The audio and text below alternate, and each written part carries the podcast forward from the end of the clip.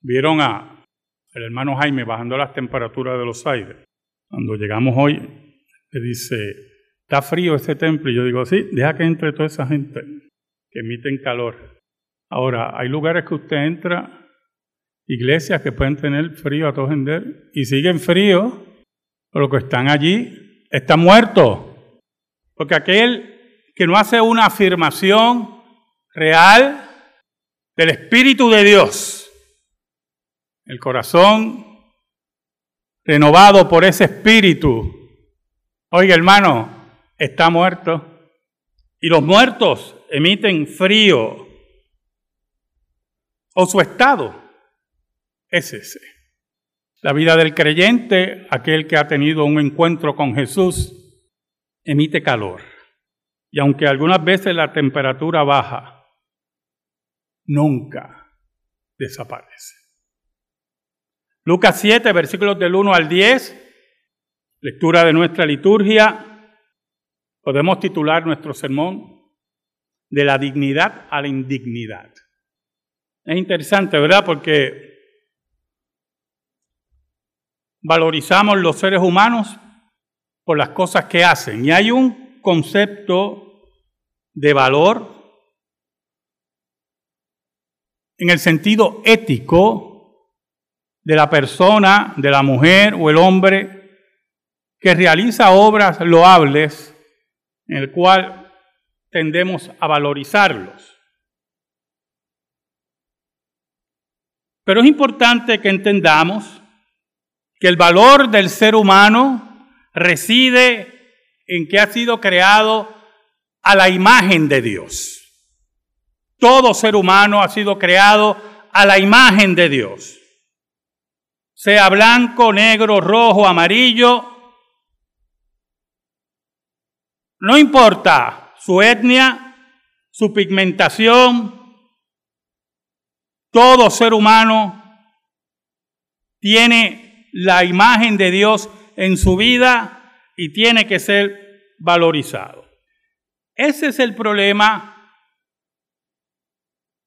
del racismo o la esclavitud. Y lo separo. Porque no siempre la esclavitud fue por razones raciales.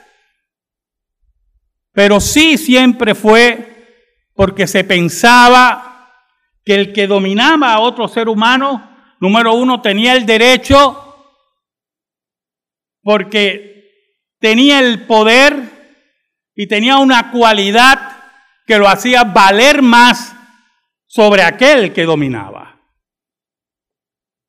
Y posteriormente se desarrolla en lo que conocemos como racismo. Y los seres humanos, cuando clasifican a la humanidad en esa forma, como es un acto pecaminoso, es un acto que va a ir deteriorándose. Y por lo tanto se le pierde valor a la vida. Y se le pierde respeto al ser humano. Y se piensa de él y se valoriza de él por su pigmentación o por su condición social o por su condición de etnia.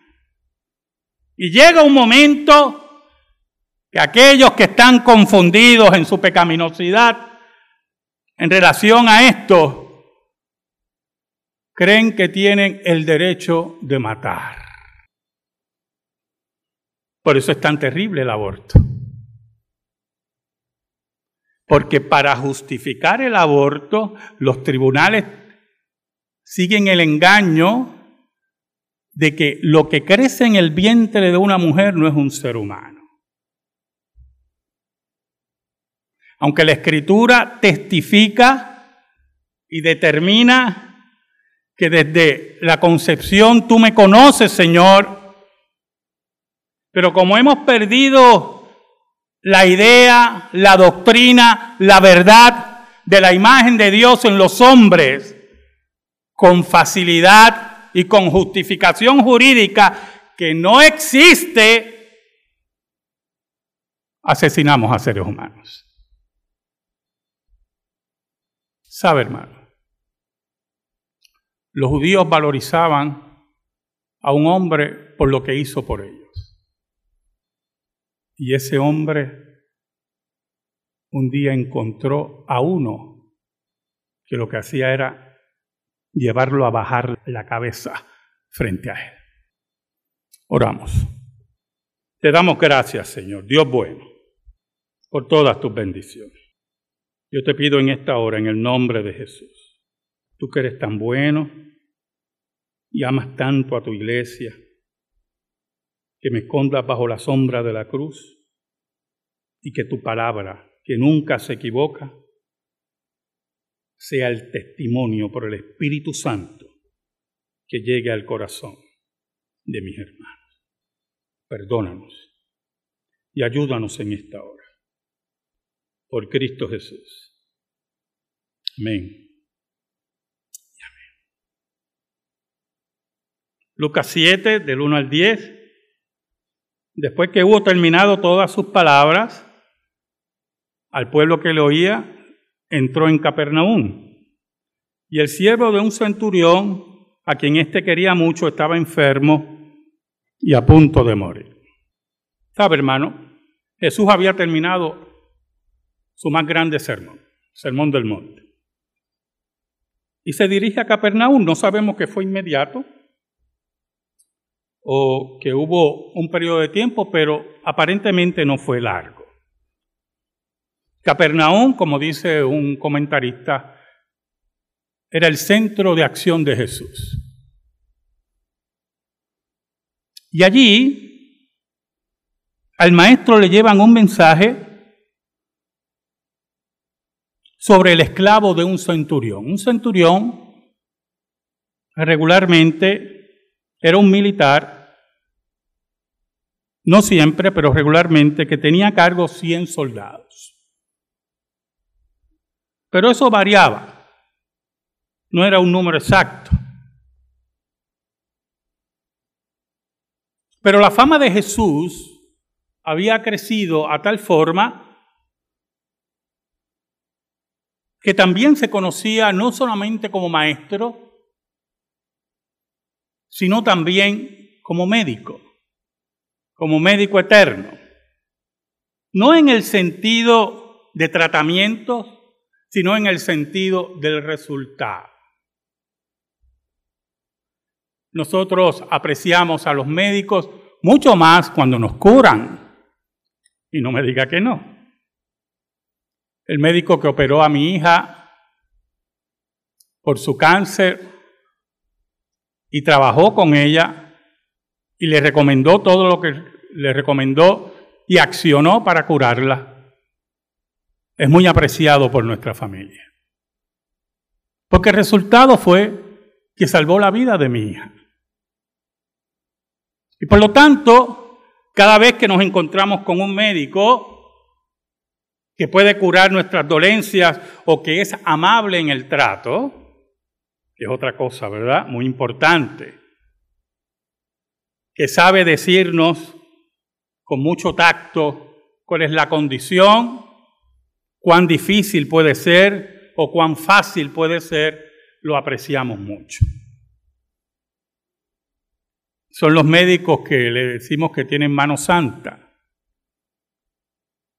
Y Jesús era apreciado y era querido porque los resultados eran infalibles. Era un acercamiento al maestro desde la perspectiva de que iba a haber un resultado positivo. El versículo 3 y 4 dice, cuando el centurión oyó hablar de Jesús, le envió unos ancianos de los judíos rogándole que viniese y sanase a su siervo. Y ellos vinieron a Jesús y le rogaron con solicitud diciéndole, es digno de que le concedas esto porque ama a nuestra nación y nos edificó una sinagoga. El centurión sabía que Jesús tenía el poder de sanar a su esclavo, que ya lo consideraba como un hijo, que dirigía su casa, que podía confiar en él. Es bien difícil conseguir personas que confiemos en ellos en la dirección de nuestra casa. Muy difícil. Y, el centurión sabía el valor de este siervo, el cual él amaba profundamente y lo consideraba un hijo. En Mateo, que está este mismo relato, nos habla que el centurión mismo, nos da a entender que el centurión mismo fue donde Jesús.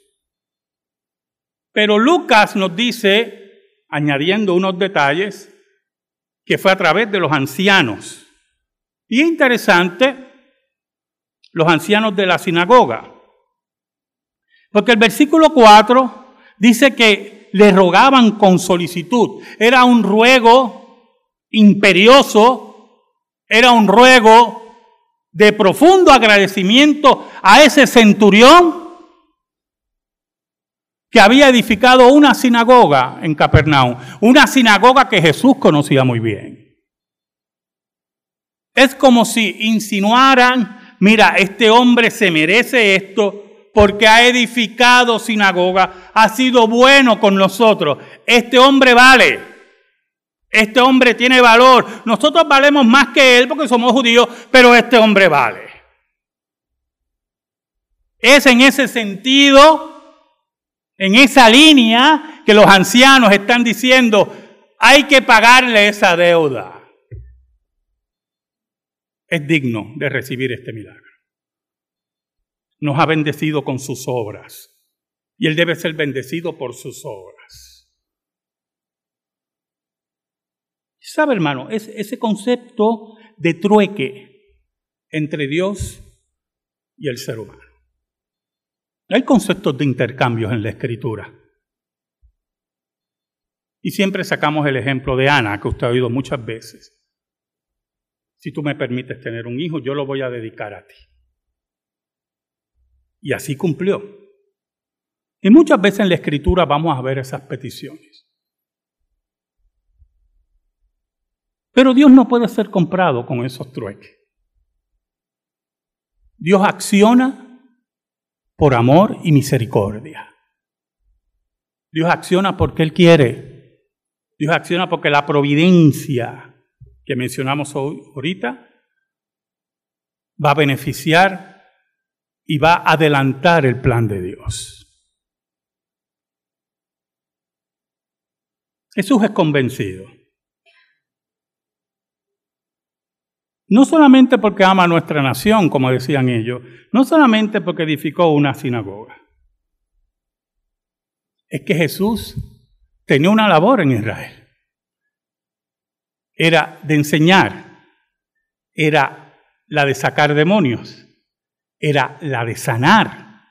Y por lo tanto, dentro del ministerio de Cristo está presente su obligación, su tarea, su compromiso con su mesianismo de sanar, de salvar y de echar fuera demonios, de enseñar.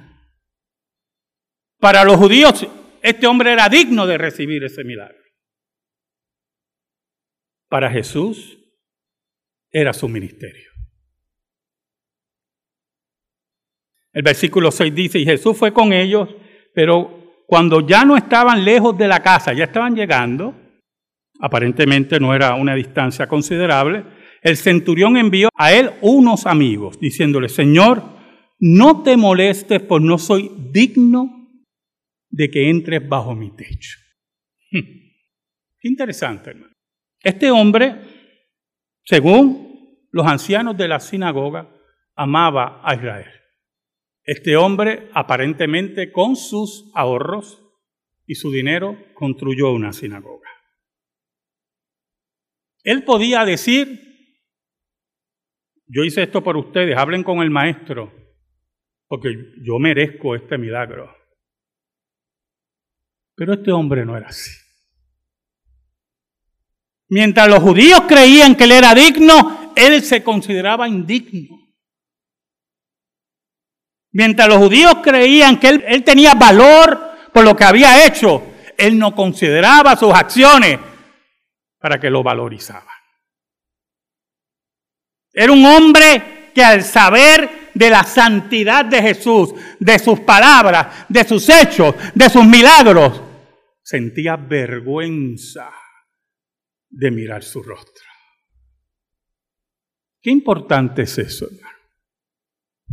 Qué importante es la reverencia. La reverencia en nuestra vida frente a nuestro Dios. La reverencia en nuestro trabajo frente a nuestro Dios. La reverencia frente a nuestros familiares delante de nuestro Dios. La reverencia en la adoración porque Dios está aquí y debe ser reverenciado, adorado y respetado. Qué increíble el corazón de ese hombre. Llamado digno por los judíos y él se consideraba indigno que Jesús ni entrara a su casa.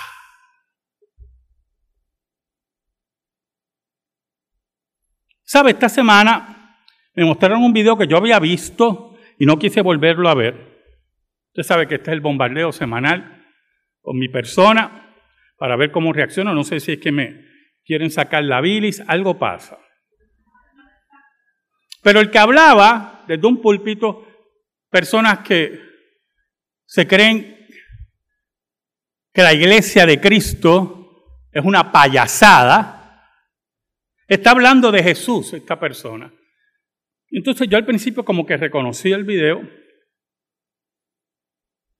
y la persona que está hablando desde el púlpito, hablando de los posibles problemas mentales de Jesús. Entonces yo le digo a la persona que me lo está enseñando, mira, ya yo lo vi y no quiero romperte el celular, así que apágalo. No me interesa verlo. Entonces, él, me comentaba, porque ya sabía que yo lo había visto, qué increíble estas cosas. Yo le dije, lo que pasa es, mi amigo, es que cuando no conocemos a Jesús y cuando no tenemos reverencia ante Jesús y cuando no entendemos que el Dios que nosotros servimos por su misericordia nos hace despertar hoy, por su misericordia nos mantiene vivos hoy, y por su misericordia nos hace dormir hoy. Cuando no entendemos eso, es que somos irreverentes, impíos, enemigos de Dios y creemos que podemos hablar de Jesús como si estuviéramos hablando de un político. Pero este hombre que todavía no había recibido el milagro, este hombre que había sido descrito por los ancianos de Israel como un hombre digno de ese milagro, allí, antes que Jesús llegara a su casa, se sentía indigno y abochornado que Jesús solamente pisara su casa.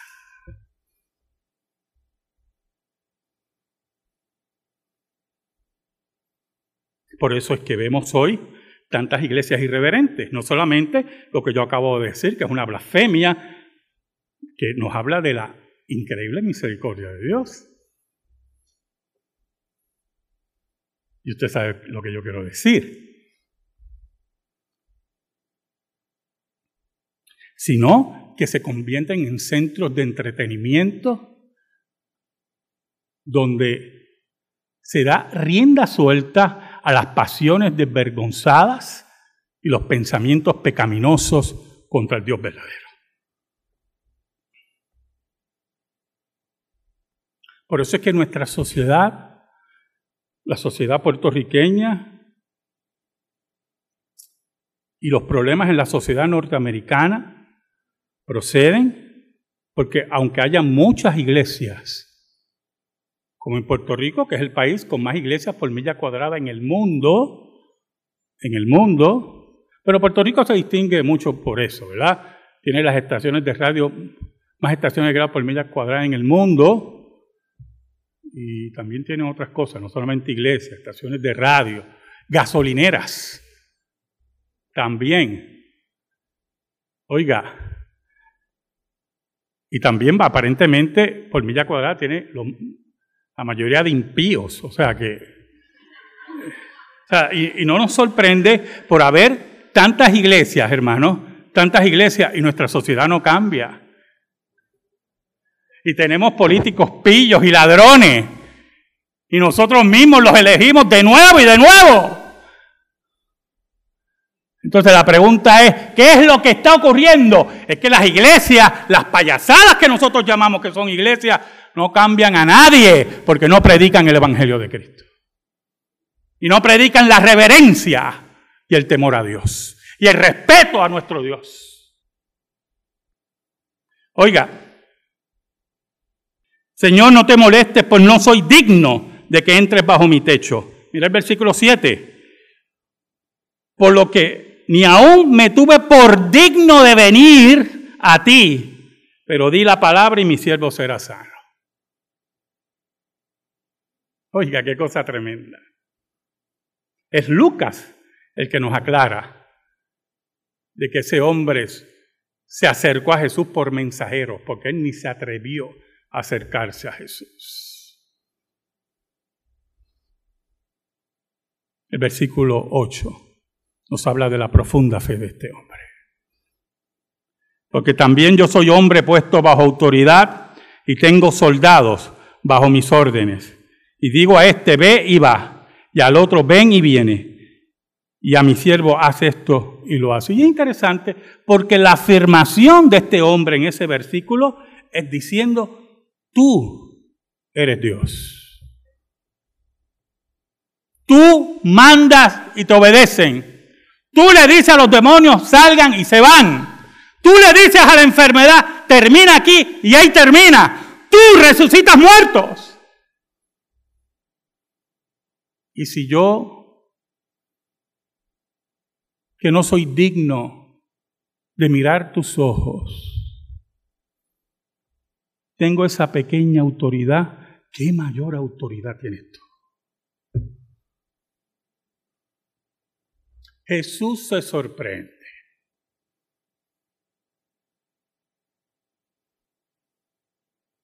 El versículo 9 dice, al oír esto, Jesús se maravilló de él y volviéndose dijo a la gente que le seguía, oiga, e-, esa parte me llamó mucho la atención, porque no solamente eran los ancianos los que estaban acompañando a Jesús, estaban los apóstoles, pero parece que otra gente fue a ver, vamos a ver qué pasa aquí, vamos a ver este espectáculo. Y Jesús, que era un hombre increíble, bueno, ¿Cómo que un hombre increíble? Jesús era el hombre. ¿Oyó? Perdóneme. Que Pilato lo dijo. He aquí el hombre. Jesús es el hombre. El epítome del hombre. El cenit del hombre. Y Jesús Dijo, al oír esto Jesús se maravilló de él y volviéndose dijo a la gente que le seguía, os digo que ni aún en Israel he hallado tanta fe. ¿Sabe algo, hermano? La Biblia nos dice que los judíos necesitaban señal. Ver señal. Y aún los que vieron señal de Jesús conspiraron para asesinarlo. Esa era la fe de los judíos. La fe de ver señales. La fe de los ciegos, ¿oyó? Esa es la fe de los ciegos. Porque el que necesita ver señales para creer, un día las señales acabarán y quedará ciego. Pero la fe de este hombre era de oída, que había oído y creyó. Y por eso Jesús se maravilla, se llena de asombro, como el Jesús hombre, se llena de un asombro y tiene que expresarlo. ¿Cuántas veces usted nos ha maravillado en la vida de cosas que no esperaba y lo expresa? Y, y, dice, bueno, como yo digo, yo no lo puedo creer. O cosas así como yo digo, lo que yo tengo que oír. Jesús estaba tan maravillado que tuvo que decirle a los que le seguían, nunca he visto fe como la fe de este hombre en Israel. En el Israel del pacto, en el Israel de los hijos de Abraham, Jesús encuentra en este gentil la fe que solamente puede dar Dios. El versículo 10 dice, Y al regresar a casa, los que habían sido enviados hallaron sano al siervo que había estado enfermo. Y allí el médico se hace presente.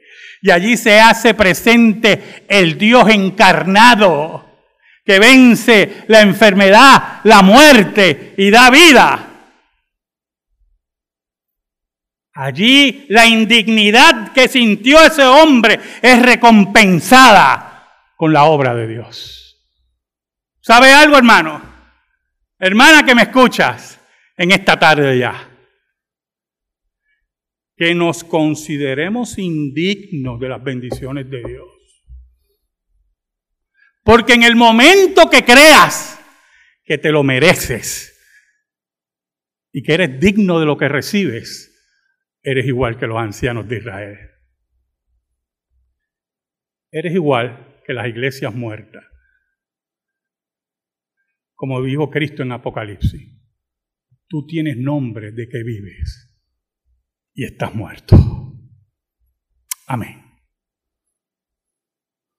Gracias te damos, Señor. Y te pedimos, Señor, en el nombre de Jesús que esta palabra eterna que nunca se equivoca sea depositada en nuestro corazón. Por Cristo Jesús. Amén. Estamos en silencio, hermano, y en meditación.